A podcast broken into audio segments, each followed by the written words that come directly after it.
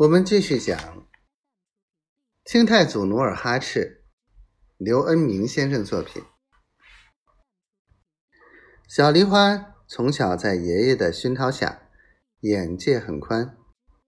他一边走一边向努尔哈赤介绍道：“元宵挂灯的习俗始于西汉，盛于唐朝。相传在唐朝时，每逢元宵佳节。”宫廷里都要搭二十五座高大的灯楼。唐玄宗二年，在长安安福门外，由能工巧匠扎制的一个高十丈的巨灯，锦绣流苏，五彩斑斓，四周悬挂万盏花灯，千姿百态，火树银花，十分壮观。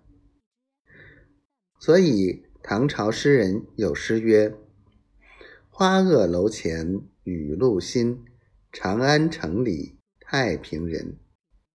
龙衔火树千灯焰，鸡踏莲花万岁春。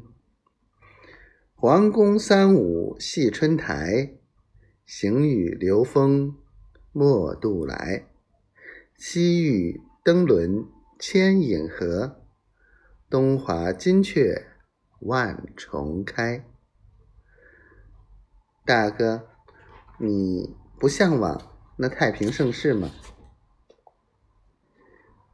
努尔哈赤边走边听，他从小梨花的谈吐中，不仅了解到盛唐，而且加深了对小梨花的了解，他崇拜的五体投地。仿佛和自己一起逛景的小梨花，就是当年那些风流女才子。